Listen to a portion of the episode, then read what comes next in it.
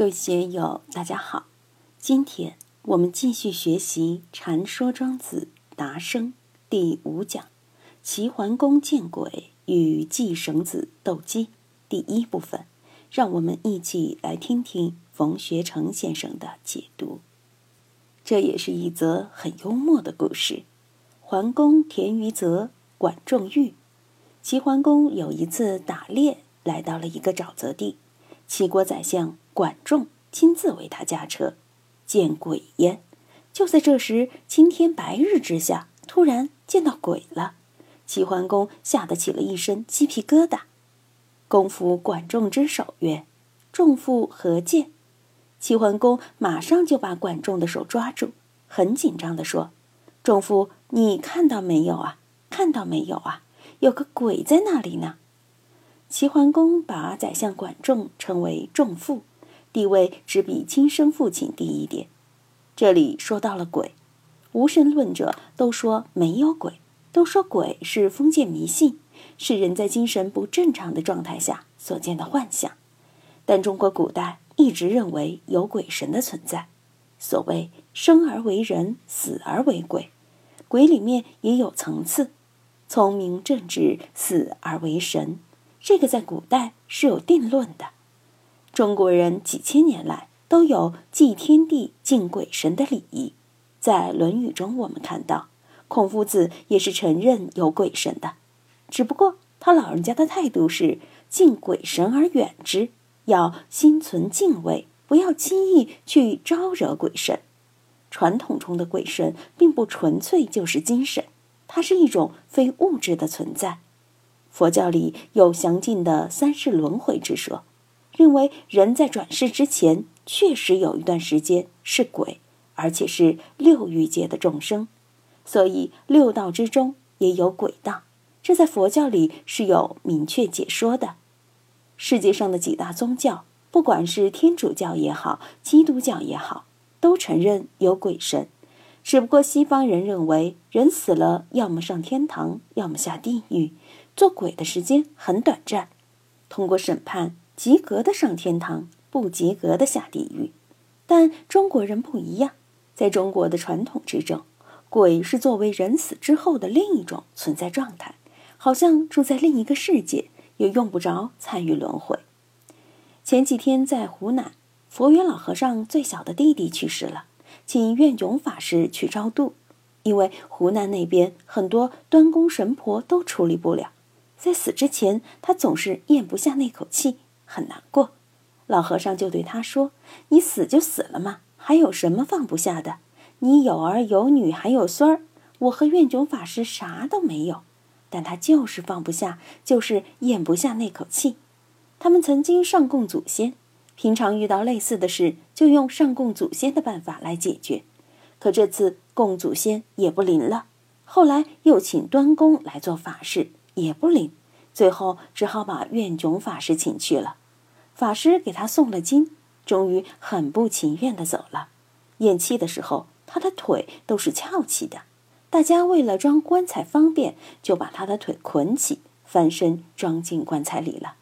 谁知当天晚上就出事情了，他的灵魂附身在他女儿身上，说：“哪个让你们把我的腿绑起的？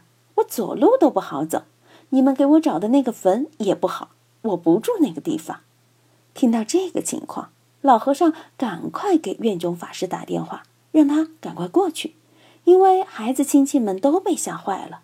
院中法师跑到楼上去的时候，他女儿正躺在床上说胡话，其他人都不敢上去。法师就对着他女儿叫他的名字，劝他说：“你该走了。”他说：“我不走，把我的腿松开，好多人拉我的腿，我进不去。”法师就说。你现在跟我一起念大光明真言，好好念，他们就拖不住你了。他就跟着法师一句一句的念，念了大概五分钟。法师又说：“你把念咒的功德回向给众生。”他跟着法师又念了几分钟回向颂。完了以后，法师又问他：“你现在到哪里了？”他说：“我进庙里了，在扫地。”法师说：“不行，你继续跟着我念咒。”然后把功德回向给六道众生，一会儿菩萨来接你，你要安心走，不要担心。我会将你葬在铁僧在天子山为你找好的墓穴。”随后，法师带着又念了十五分钟，回向后问：“你现在看见什么了？”他说：“我看见弥勒菩萨来了，我不跟他走。”法师说：“你这么笨啊！菩萨都来了，不走干嘛？你不走也行，你再发菩提心，跟我再念。”他们又念了十分钟。法师问他：“你现在又看见什么了？”他说：“我看见观音菩萨来了。”法师说：“观音菩萨是来接你的。”你快跟他走吧，他说好，我答应你，就跟观音菩萨走，然后就没声了。片刻以后，法师把他女儿叫醒，问他记不记得你刚才讲了什么？他说我什么都不知道，只是头有点痛，昏昏的。法师就说给他一杯热水，让他先生来陪他。后来清醒了，大家问他刚才干了什么，他说没有做什么呀，刚刚睡醒。对前面那些话浑然不知，这是前几天在湖南发生的事。你说有没有这样的事呢？四川和湖南这样的事还真不少。这是不是见鬼？确实是见鬼，但这个鬼我们也不清楚长什么样，看不清他的形象。当然，有的人也看得见鬼。我七八岁时就见过鬼，后来在康定蹲监狱时也见过鬼。主要是那个时候身体很差，就容易见鬼。我头一年关在成都市大监，就是成都市看守所那个地方，从清代起就是用作处决的。再加上自己身体虚弱，眼睛一闭，不管白天晚上，经常见鬼。不过人们身强力壮时就很难见鬼了。见鬼的往往是小孩或年老体弱的，特别是老颠了的人。人众之中，阳气很旺，很难见鬼，但也说不清，也有阳气旺见鬼的人。总之是事出有因，查无实据。为什么有鬼现象，我也说不清楚，有待科学家们来研究来破解。无神论者说没有鬼，那是理直气壮的说没有鬼；有神论者说有鬼，也是理直气壮的说有鬼。至于外界有鬼无鬼，我们且不管。只要我们心中无鬼就好。这里讲的齐桓公是齐僖公的儿子，齐襄公的弟弟。齐襄公因乱而死，他是经过一番斗争才终于继承王位。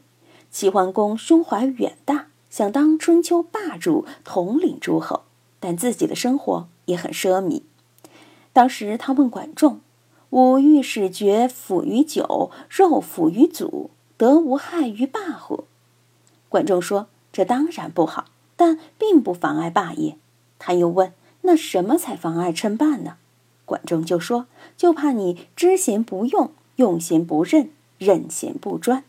只要你能做到这一条，我就能帮你成就霸业。”于是齐桓公正式委任管仲为宰相。果然，在管仲的治理下，齐国很快就称霸于诸侯了。但齐桓公哪里见过鬼呢？现在突然在荒郊野岭见到鬼，当然就吓坏了。于是他才会问：“众夫何见？”管仲说：“臣无所见。”他自己没有看到鬼，这怎么办？那是不是只有齐桓公自己见到鬼？是鬼专门找上门来了？于是乎，公反，西夷为病，数日不出。齐桓公确实受惊不浅，吓病了，几天都不出来。今天就读到这里，欢迎大家在评论中分享所思所得。我是万万，我在成都龙江书院为您读书。